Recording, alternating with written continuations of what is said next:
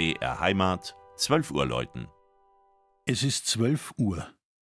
Das Mittagsläuten kommt heute von der katholischen Filialkirche St. Anton im niederbayerischen Dingolfing.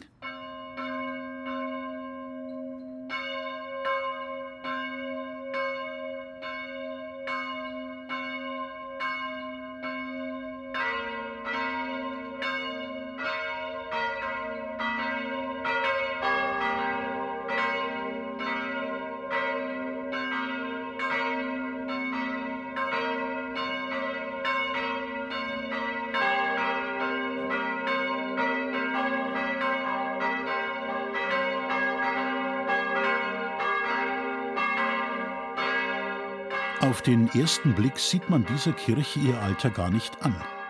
Doch ihre Bauzeit fällt in die Zeit vor 1432. Damit ist St. Anton weit älter als die in der Isar-Metropole bekanntere Stadtpfarrkirche St. Johannes, deren Filialkirche sie seit alters her war. Doch auch Dingolfing wurde nach den Wirren des Zweiten Weltkriegs zunehmend größer. Viele katholische Neubürger fanden den Weg ins Niederbayerische.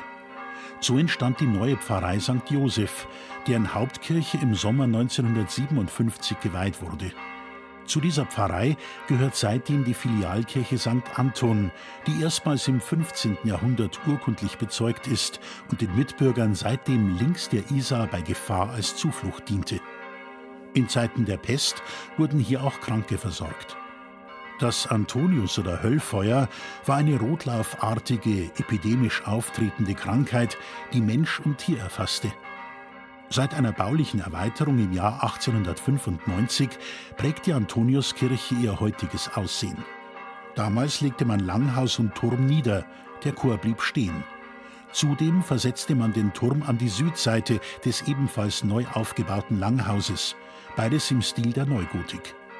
Auch die neue Innenausstattung folgt dieser Zeitepoche.